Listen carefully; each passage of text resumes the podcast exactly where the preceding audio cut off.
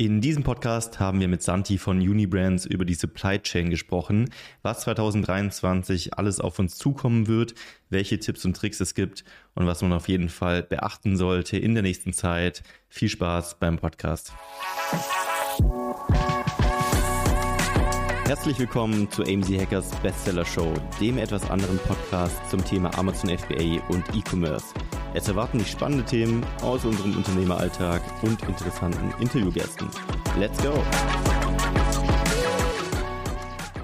Willkommen zu einer neuen Folge der AMZ Hackers Bestseller Show. Heute habe ich euch einen Experten mitgebracht, nämlich den Santi von Unibrands und wir wollen heute ein bisschen über das Thema Supply Chain sprechen. Wir haben nämlich ganz tolle Fragen gesammelt auf dem letzten Hackers Event, kann ich gleich nochmal erzählen.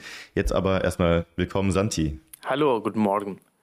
Ähm, genau, wie gesagt, ich bin Santi, äh, ich komme aus Argentinien und ich bin, ich bin nicht nur ein Weltmeister, sondern auch ein Supply Chain Expert.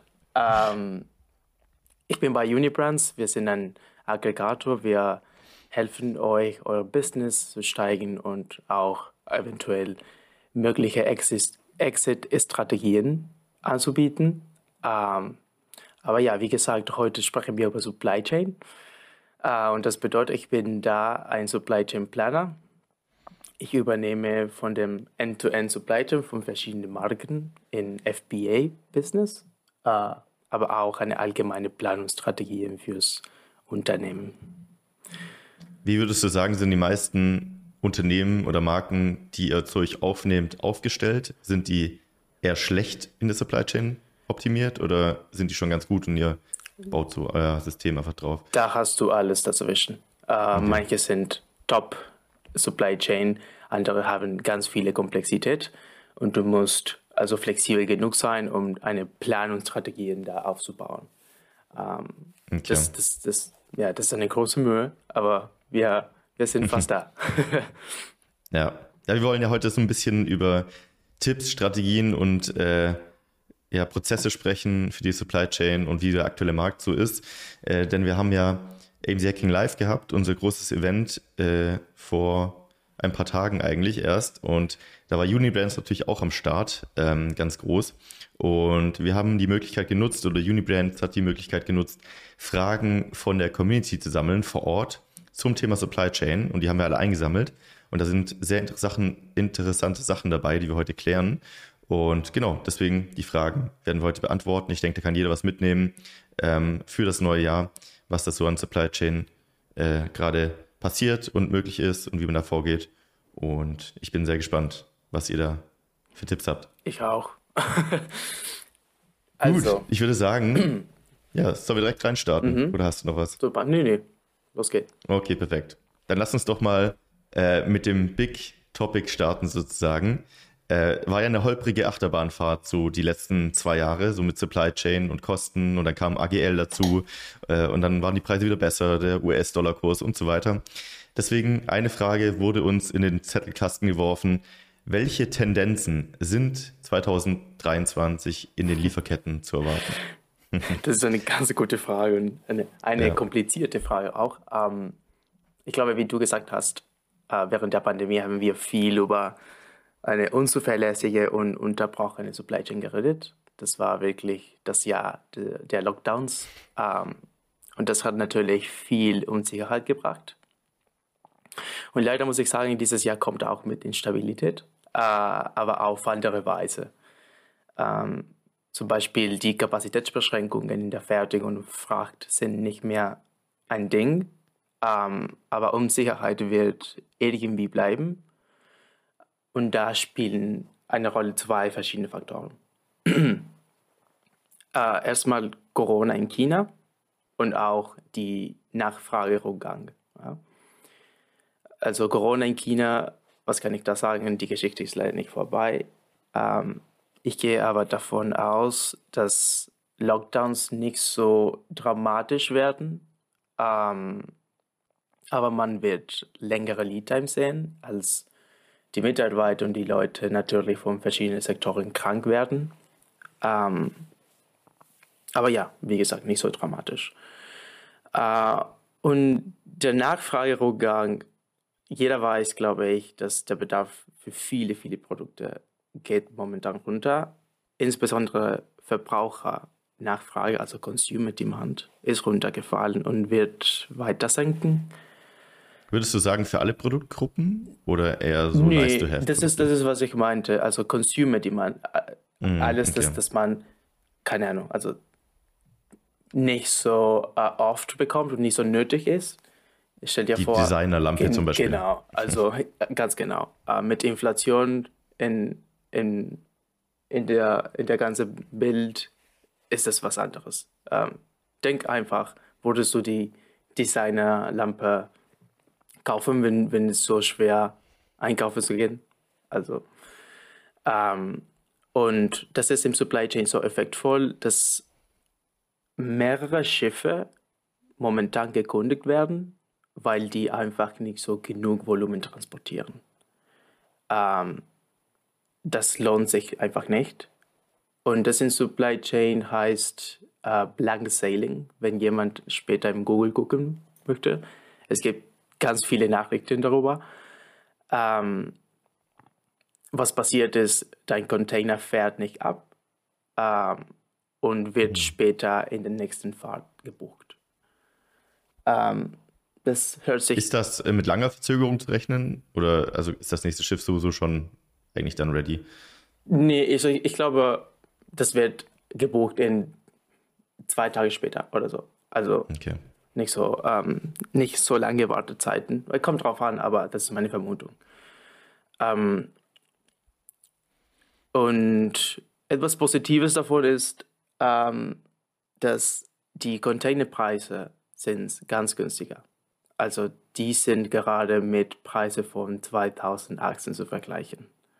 Das heißt, ein Container kostet jetzt das gleiche, als gekostet hat im 2018. Das ist gut. Ja? Hm. Nachfrage, ja, Im Vergleich zu davor ja. von den letzten zwei Jahren, ja, mhm. wesentlich besser. Genau. So, Gesamtbild haben wir ein Jahr mit unsicherer Nachfrage und auch längerer Lead Times. Und hier finde ich wichtig zu verstehen, oder dieses Mindset von 2022 schnell genug zu wechseln, weil wir haben diese also Beschränkungen in der Supply Chain nicht mehr oder die sind zumindest unterschiedlich.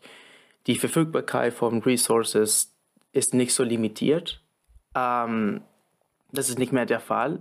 So am besten ein früher PO mit einem guten Prognose zu erteilen, ist das Beste, was man machen kann. Also investiere in Forecast und plane früher genug. Mhm. Okay, also Planung wie hm. immer. Bei Supply Chain. Planung wie immer. Das Wichtigste. Was kann ich sagen? Schlechte Nachrichten für alle Chaoten da draußen. Ja. Äh, zu denen zähle ich mich auch. okay, gut. Das heißt, ähm, es ist keine ganz schlimme Botschaft, es ist auch keine perfekte Botschaft, aber äh, ich denke, überall, wo es Schwierigkeiten gibt, gibt es auch Chancen für Seller, das auszunutzen, die gute Prozesse haben. Ähm, genau, man kann ja. immer damit umgehen. Du musst nur ein bisschen Zeit und vielleicht Geld wahrscheinlich investieren. Ja. Ja. Okay, dann lass uns doch mal zu einer ganz anderen Frage kommen, die ich auch sehr interessant finde. Äh, für Anfänger natürlich super relevant. Wie bekomme ich denn Samples ohne Zoll nach Deutschland? Das wurden wir auch gefragt. äh, witzig. Ähm, hier geht es immer darum, was du auf der Zolldokumentation aufschreibst.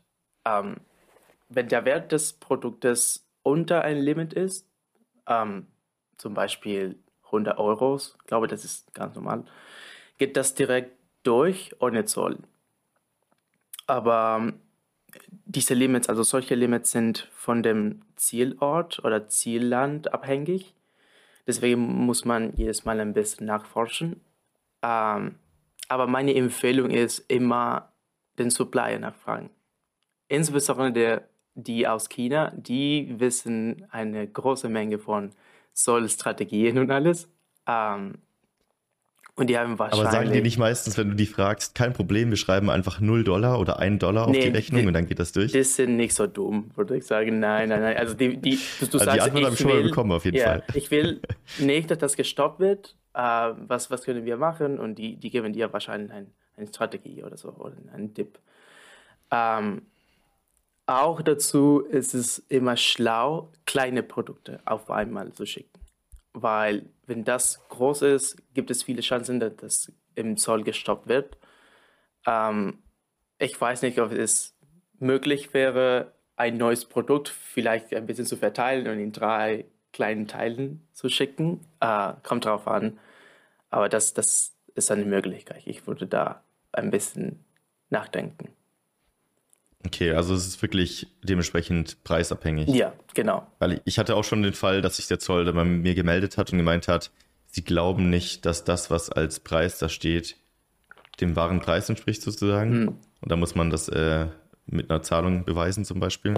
Deswegen ist es auch ratsam, glaube ich, dass da der richtige Betrag draufsteht, falls der Zoll nachfragt. Ja, also du musst nicht so, so dramatisch lügen, weil das, das merkt jeder, aber etwas in die Richtung könnte sein. Ja, kann ja auch ein bisschen verhandeln mm, mit dem Supplier, mm, dass ja, der Preis dann genau.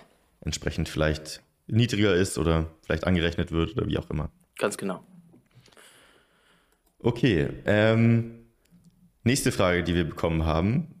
Jetzt haben wir ein Sample bestellt und wir sind uns sicher, okay, das ist das Produkt, was wir bestellen wollen. Wie bringe ich meine erste Lieferung aus China nach Deutschland? Ist natürlich sehr basic, aber vielleicht hast du da auch nochmal. Äh, aber für einen, kleinen, für einen kleinen Seller ist gar nicht basic. Also ich kann mir gut vorstellen. Nein, natürlich nicht, natürlich nicht. Ich kann mir gut vorstellen, dass das ein bisschen schwer sein kann. Also die erste, ja, die erste Bestellung, da bist ja, du ziemlich nervös, wenn du so viel Geld nach Fall, China überweist. Auf jeden Fall. Ähm, und, und, man versteht auch wenig von internationaler Lieferung. So, ähm, und ich kann, ich kann nur mal sagen, dass internationale Lieferung nach Deutschland kann wirklich kompliziert werden. äh, und erste Empfehlung, wenn jemandem das zu unklar ist, lohnt sich, Geld auszugeben und Beratung zu bekommen. Das muss ich sagen am Anfang. Äh, es gibt so viele Dinge dazwischen, so VAT-Registration und sowas, äh, Entity, ganz kompliziert. Aber wenn das so ein bisschen schon in Ordnung ist und du ein Fry Forwarder hast, die Empfehlung ist, einfach ein Fry Forwarder finden und versuchen, so viel wie möglich dein PO mit DDP Incoterm zu erteilen. Äh, ich glaube, alle, du und alle verstehen, was ein Incoterm ist, oder? Ja, vielleicht erklärst du es nochmal für die Anfänger. Wir Klar. haben bestimmt auch ein paar Leute dabei. So ein Ganz kurz vielleicht. Ja, Incoterm ist eine Abkürzung von International Commerce Terms, glaube ich. Ähm, und die sind irgendwie Bedingungen über wie die Kosten und Verantwortungen in einer Lieferung definiert werden. Ähm, es ist für uns, die Nerds in Supply Chain, eine Sprache. Jeder versteht das, wenn du über Incoterms sprichst. Und es gibt ähm, elf oder zwölf verschiedene. Das ist nicht so kompliziert. Ähm, und DDP ist für einen Amazon-Seller am einfachsten, weil das heißt, der Supplier übernimmt alle Kosten. Also du musst. In nicht, der Theorie. Ja, in der Theorie, in der Theorie, klar. Du musst, äh, ja, da, das ist ein guter Punkt. Es es gibt versteckte Kosten manchmal. Ähm, wir sprechen darüber in einer Sekunde. Aber du musst nicht als Importerunternehmen äh, registriert sein. Und das ist ein großer Vorteil. Ähm, aber nur, wenn die Volumen klein sind. Natürlich, wenn du drei, vier Container rausschickst, ich, das, das wird schwer. Ähm, ja. Aber ohne, also nicht im, als Importerunternehmen registriert zu sein, hilft, wenn man ein bisschen Kosten sparen möchte. Ähm, so ja, immer den Freiforwarder kontaktieren und sagen, hey, können wir DTP mit dem Supplier machen? Dann bekommt dein Supplier die, die Rechnung und dann kommst, bekommst du die Rechnung. Aber die Freiforwarder gibt die Rechnung dem Supply und nicht dir. Ähm, und in dieser Rechnung ist alles dran, also Custom Clearance Fees und sowas. Äh, du musst nicht mit Zoll umgehen und alle diese Komplexität. Ja. Ja, ich glaube, gerade am Anfang, wenn es wirklich äh, eine Schiff- oder Zuglieferung ist, wenn es nicht gerade Flugzeug ist, lohnt sich auf jeden Fall, da einen Dienstleister ranzuholen. Ja. Ähm, also für alle, die da noch keine haben. Wir haben da bei AMC Hackers auch einige aufgelistet als Partner, die wir auch sozusagen geprüft haben, die viele Mitglieder benutzen. Äh, bei denen könnt ihr mal anfragen. Und es lohnt sich auch immer zu vergleichen, also bei mehreren mal anzufragen, wieso die Preise sind äh, für die individuellen Bedürfnisse sozusagen. Ganz genau. Das kannst du ja. recht. Ähm, ja. ja, das, das ist in a nutshell meine kurze Empfehlung. Okay. Ja. Ja. Einfach trauen, Dienstleister holen, mhm. Incoterms beobachten oder beachten und dann. Wir haben alle einmal äh, so angefangen und äh, ja, die erste Lieferung ist immer aufregend. Okay, ähm, dann vielleicht die nächste Frage für mhm. alle, die jetzt denken, okay, wie finde ich denn jetzt äh, ein gutes Pricing, abgesehen vom Vergleichen? Welche kostenoptimierten Wege oder Dienstleister gibt es, um verschiedene Purchase Orders an einem Ort zu konsolidieren? Hm. So, erstmal sage ich, ich glaube, man optimiert immer Kosten, wenn die POs in China konsolidiert werden. Ähm, das ist ein Vorteil auch von einem Fry Forwarder. So, nochmal kehre ich zurück. Der Fry Forwarder ist hier wichtig. Die können dich diese Option anbieten ähm, und wie das geht, ist, alle deine Lieferungen innerhalb China werden erstmal nach einem Warehouse da geschickt. Äh, die werden auch irgendwie nochmal verpackt und in einem Container nach Deutschland zusammen so geschickt. Ähm, also wenn man ein voller Container, und das ist apropos, ist ein bisschen Supply Chain Slang, äh, ein lässt dann ein Container Load, bedeutet LCL, das ist weniger als Container, LCL. Äh, und ein voller Container äh, nennt man FCL, glaube ich, ja. Und das, dass du im Google gucken mit, mit diesen Buchstaben findest du ganz viele mehr Informationen als, als einfach Container zu schreiben.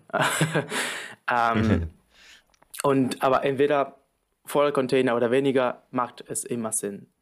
Ähm, und jeder Freiforwarder Forwarder arbeitet mit ähm, verschiedenen Partners und Unternehmen am Ort. Das heißt, kannst du äh, immer nachfragen und vergleichen verschiedene Preise, verschiedene Service Levels ähm, und sowas. Ähm, also auch einfach auf die Dienstleister zugehen und mal fragen, ob die sowas anbieten. Genau. Oder bietet das jeder an? Nee, vielleicht nicht vielleicht nicht. Okay. Äh, wir, wir können, die können einfach äh, dich sagen, wir ähm, ähm, bieten diese Konsolidation-Prozess in China nicht. Oder wir, wir, sprechen viel über China, aber es kann sein, es, es ist in Großbritannien. Äh, nee, da haben wir mhm. keinen Partner, kein Inlandtransport, äh, können wir das nicht schaffen. Also immer fragen. Okay. Ähm, und wenn man auch nicht eine gute Ahnung hat, äh, womit anzufangen, ist es immer gut, finde ich, äh, mit Networking anzufangen und anderen Sellers fragen, hey, was nutzt du? Hast du schon mal ein PO in China konsolidiert? Äh, welche Frachtunternehmen hast du in der Vergangenheit genutzt? Vorteile, Nachteile, was denkst du und sowas? Ja, ja, es passiert tatsächlich recht oft, auch bei uns in den Masterminds in Platin Diamant, dass einer reinwirft, hey, kann jeder mal kurz seine Containerpreise reinwerfen? Mhm. Und dann schreiben das alle einmal in den Chat rein und dann kann jeder vergleichen, wer ist der günstigste. Und dann gehen alle, alle zu dem und sprengen seine Kapazitäten so ein bisschen.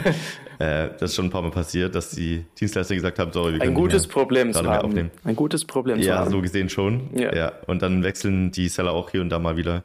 Ähm, ja, wie du gesagt hast, austauschen ist da mhm. sehr wichtig, glaube ich. Genau. Dann hat man den besten Überblick. Ganz genau. Okay, unabhängig jetzt vom Konsolidieren, wie kann ich sonst noch Zeit in der Produktion langfristig sparen oder die Zeit verkürzen? Das wurde uns auch noch mhm. gefragt.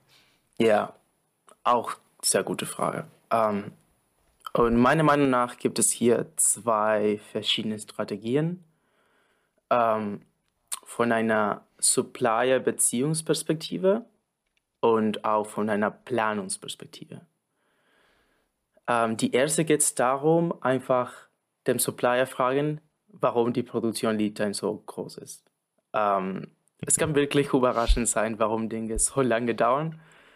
Ähm, was wäre so, ein, äh, wär so ein Grund, den die nennen? Äh, ich kann dir ein Beispiel geben. Äh, es ist okay. bei uns passiert, dass ähm, ein Supplier uns gesagt hat, hey, ja, unser Lead Time ist ungefähr 15 Wochen. Das war katastrophal, das war ein absolut No-Go.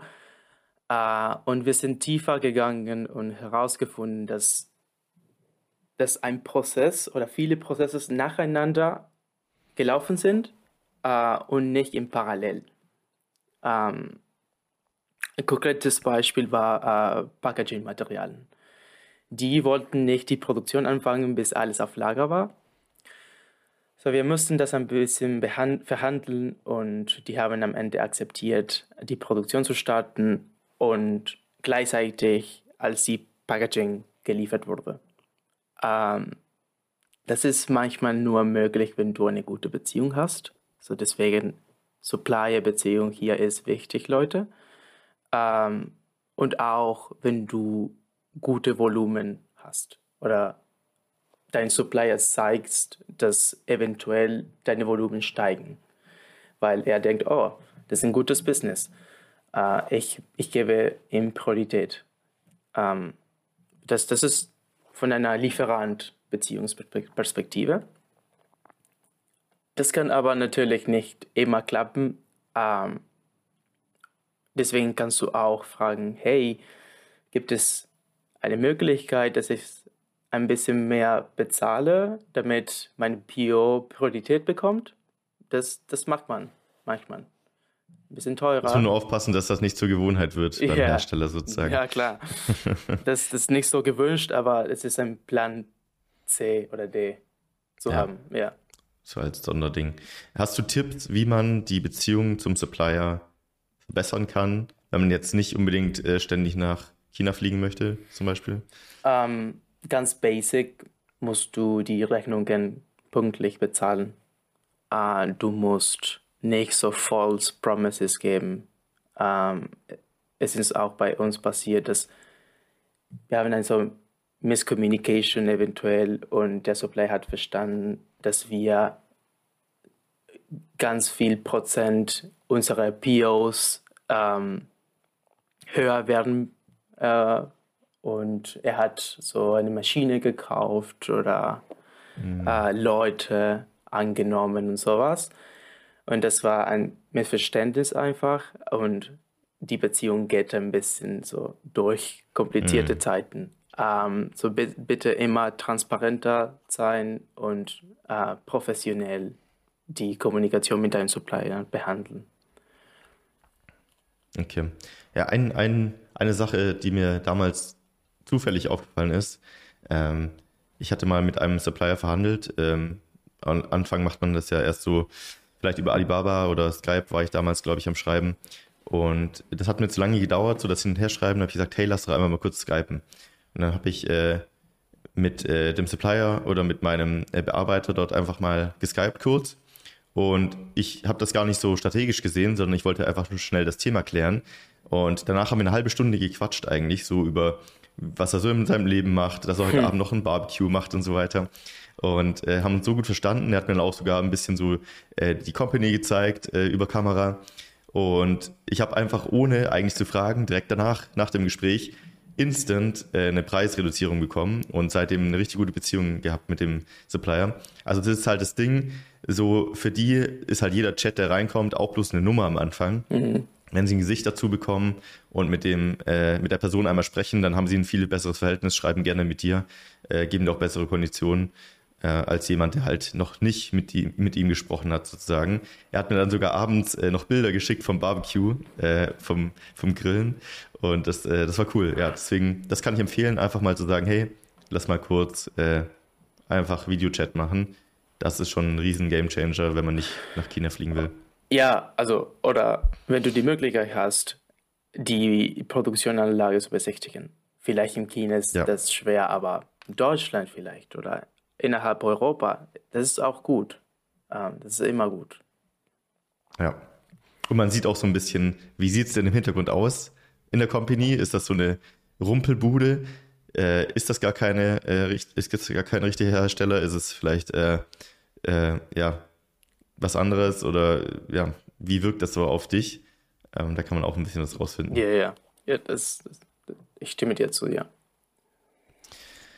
Okay, Dann ähm, die nächste Frage ist, glaube ich, auch schon die äh, ah, letzte warte, jetzt, die wir äh, warte, haben. äh, warte, ja. warte, weil ich habe gesagt, es gibt so eine ähm, Lieferant-Beziehungsperspektive, auch die Planungsperspektive. Das habe ich vergessen. Hm, okay, Ähm, wichtig. Zweite Option ist immer ein bisschen früher zu planen. Das sage ich die ganze Zeit. Bitte früher planen und nicht größer. Ähm, bestelle nicht groß, sondern öfter und früher. Insbesondere die Sekunde, dass du unter dein Reordering Point oder dein Reordering Limit bist, erteile dein Bio. Ähm, ich glaube, ich habe schon bei, bei dem Hackers Event letztes Jahr gesagt, ein großer Pio wird dich nicht raten. Das macht alles nur anstrengender, weil du einfach auf etwas riesig wartest. Ähm, so ja, immer früher planen. Und dann es ist ich will nicht sagen, dass es dir egal, ob die Produktion ein bisschen länger ist, aber macht dir nicht so viel Stress, wenn ein Monat länger das ähm, verschoben wurde oder so.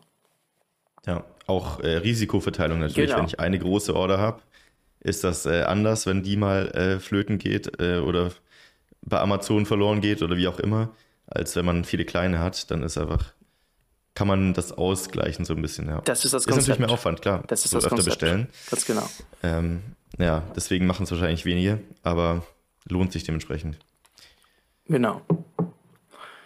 Okay. Das war's. Äh, Ähm, viele, viele haben ja auch so äh, Minimum Order Quantities logischerweise. Würdest Mhm. du sagen, dann lieber äh, so bestellen, dass die Ware vielleicht dort noch lagert und dann stückweise nach Deutschland schicken? Oder ist das auch das ist ein, Quatsch vom, das ist ein, Cash Return? das ist ein Trade-off. Was ist Ja. am schlimmsten? Äh, 3PL-Kosten oder Bestandkosten oder Autostock? Weil es kann sein, dass du benötigst nur 100 Stücke, MOQ ist 200 und vielleicht kannst du nicht warten, bis Bedarf groß genug ist, bis du 200 erreichst, ohne Mhm. Autostock. So, das ist der, der Trade-off einfach. Ähm, das, Ja. ist, das musst du selber entscheiden, aber ich bin der Meinung, Autostock ist am schlimmsten der Welt ähm, und du musst das auf jeden Fall vermeiden. Ja, nicht nur verpasst du Umsatz täglich, sondern dein Ranking und dein Ranking Amazon geht Score runter, sinkt eigentlich. ja. Genau. Conversion, alles cool. runter. Ja, ja. Okay, die letzte Frage zielt eigentlich auch schon so in die gleiche Richtung nochmal. Ähm, es sind bei Supply Chain immer eigentlich die ähnlichen Fragen. In welchem Rhythmus sollte ich gut stabil laufende Produkte nachbestellen? Äh, das, ist So, am, dass du nicht out of stock gehst wahrscheinlich. das ist am schwersten äh, zu erklären in einem Podcast. Äh, normalerweise hast du ein Semester im, in der Uni äh, über Inventory Planning. Äh, wir versuchen das. Ähm, so gut stabile und laufende bedeutet für mich Top ASIN oder so dein Star Product, dein Hero ASIN. Das heißt, wenn du out of stock gehst, verletzt das wirklich dein Business. Äh, deswegen, ich bin der Meinung, solche Produkte musst du immer sichern, dass du genug Bestand hast. So, die kurze Antwort hier ist, du musst nachbestellen, sobald es nötig ist. Und dafür musst du ein Review deines Bestandes und deiner Prognose wirklich regelmäßig machen. Ähm, ich würde sagen, Rule of Thumb, einmal pro Monat als Minimum oder zweimal pro Monat. Jedes Mal gucken, habe ich die richtige Inventory, ist meine Prognose oder mein Forecast gut und dann kannst du äh, das berechnen. Ähm, ich will nicht konkrete Nummern sagen, also wie, wie, wie oft oder wie lang musst du in der, in der Zukunft gucken, weil das ist von dem Lead Time abhängig, aber wir können vielleicht ein Beispiel machen. Stellt euch vor, wir haben ein ASIN mit einem Lead Time von fünf Monaten. Ähm, und, und wir sprechen jetzt über Days of Supply. Ähm, wir haben ein Lead Time von fünf Monaten, das heißt, als Minimum musst du fünf Monate vor dein mögliche Out-of-Stock-Date bestellen, oder? Weil wenn du vier Monate vorher bestellst, hast du zumindest ein Monat Autostock. Das ist dein Limit. Du bist von dem Litern beschränkt. Ähm, und dann kommt die Frage, wie viel bestelle ich? Ja? Normalerweise macht man das jedes Mal, dass ein PO erteilt wird, bestellt man drei oder vier Monate von Inventory. Lass uns mal nochmal äh, das Beispiel nutzen. Wir sind am 1. Januar. Ich muss ein PO erteilen und ich habe ein Liter von fünf Monaten. Dann gucke ich mein, mein, mein Zeitfenster in Januar, Februar, März, April, Mai. Das heißt, die Waren sollten am Anfang Juni ankommen und deswegen muss ich den Bedarf gucken, wie das aussieht im Juni, Juli und August. Ja? Ähm, so die drei Monate muss ich bestellen in, in Einheiten. Aber was passiert auch, äh, wenn, ja, du, du denkst immer, fünf Monaten funktioniert, hat in der Vergangenheit funktioniert sehr gut, aber etwas dazwischen kommt, die sind nicht fünf Monate, die sind fünf Monate, zwei Wochen. Dann hast du zwei Wochen out of stock, weil du hast zu genau geplant dann musst du in diesem Fall ein bisschen mehr Safety Stock haben. Und ganz einfach, das zu berechnen ist, einfach noch einen Monat in dem Lead Time hinzufügen. Nicht fünf Monaten, sondern sechs Monaten. Das heißt, dein PO wird erteilt nicht am 1. Januar, sondern am 1. Dezember. Ja? Und das ist, was ich meine mit früher planen und nicht großer da kannst du also alle diese also Variabilität und Uncertainty Management machen. Manche Seller legen sich ja so eine Notreserve irgendwo in ein Warenhaus, so als wenn mal irgendwie irgendeine Order schief geht oder sich was verzögert. Ist das was, was du empfehlen würdest oder sagst du, das ist totes Geld? Ja, nee, das ist gut. Uh, man, es gibt viele so Business Models, wo man direkt nach FBA schickt ja, aber auch im, im Warehouse so einen Sicherheitsbestand fertig hat. Das, das ist immer da fertig, in dem Fall, dass ein Problem mit der Lieferung gibt. Dann weißt du, okay, ich habe so einen Buffer von einem Monat Inventory, das ich nutzen kann, in dem Fall, dass etwas dazwischen kommt. Das ist ganz schlau, das ist nicht schlimm. Ähm, aber das, mu das muss sich lohnen in, von einer Kostenperspektive. Wenn deine 3PL-Fees sind extrem hoch, ja, yikes. Und das sollte kein Mindesthaltbarkeitsdatum haben. Mm, ja, klar, wenn du. Ja, Solche Sachen. Ja. Abhängig von dem Produkt natürlich, ja. Ja. Okay.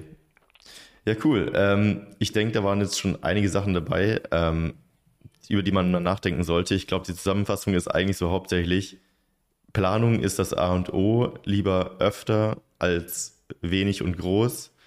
Und ähm, man sollte einfach seine Prozesse irgendwie klar äh, unter Kontrolle haben und das einfach klar im Unternehmen definiert haben, dann sollte es eigentlich auch passen, oder? Also wie siehst du denn Supply Chain allgemein? Ist das so bei vielen wirklich immer so das größte Problem oder kriegen das die meisten auf die Kette? Weil äh, es wirkt ja immer so, als, oder es ist ja auch irgendwie so, dass gefühlt jeder zweite Seller immer wieder out of stock ist. Ja. Liegt das eher am Kapital, dass sie zu schnell neue Produkte ranpacken? Und Restock Limits auch, kommen? vergiss das nicht. Restock ja. Limits kommt ja. aus als, als neue und schlimmste Beschränkungen, aber alles kann gelöst werden mit ein bisschen Planung.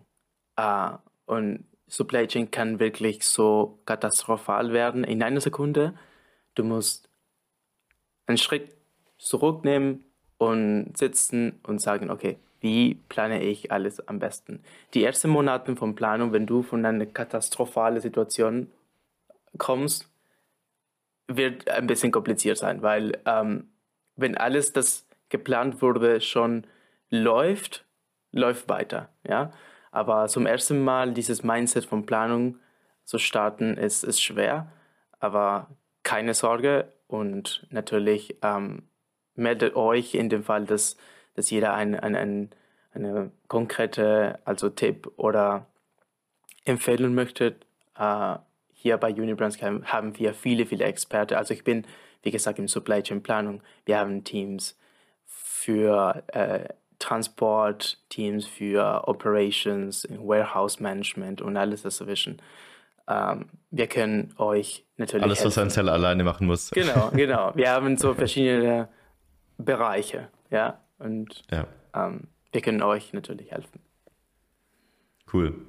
Okay, vielen, vielen Dank für die Tipps, für die Strategien und mal so einen Einblick, wie das wirklich, ich sag mal, die Profis jetzt machen, die auch wirklich äh, Teams dafür haben und nicht äh, die One-Man-Show als Seller, die das irgendwie alle alleine auf die Kette bekommen müssen. Ähm, vielen Dank, dass du dabei warst, dass ihr auch äh, bei Hacking Live die Fragen eingesammelt habt und äh, ja, die Community, ähm, der Community die Chance gegeben habt, da die Fragen zu stellen. Ähm, wenn jetzt jemand äh, denkt, okay, Unigrams, die klingt cool, wo kann ich mich mal informieren, was ihr so macht? Vielleicht mal Kontakt aufnehmen, wenn ich auch vielleicht mal Richtung Exit denke. So, wir haben eine Website, ähm, das kannst du vielleicht im, im, auf dem Description ja. des Podcasts äh, aufschreiben oder im LinkedIn natürlich. Wir haben Alexei oder unsere Exit-Experten auch äh, da für alle möglichen Fragen. Und ja, wir sind fast im LinkedIn überall, überall zu finden. Genau, überall zu finden. Perfekt. Wunderbar. Dann, Santi, vielen Dank. Danke für, für die, die, Einladung. Antworten heute, für die Insights. Und äh, ja, wir quatschen wieder nächstes Mal. Machen Vielleicht wir so. im ABC Hackers Expertencall mal. Ähm, seid ihr auch öfter mal am Start. Ich drücke mir die Daumen, dass wir in einem Event sehen werden. Machen wir. Bis zum nächsten Mal. Super. Macht's gut. Du auch. ciao. ciao. ciao. Das war die AMZ Hackers Bestseller Show. Jeden Montag, überall, wo es Podcasts gibt. Abonnier doch einfach kurz den Kanal, damit du kein Update mehr verpasst.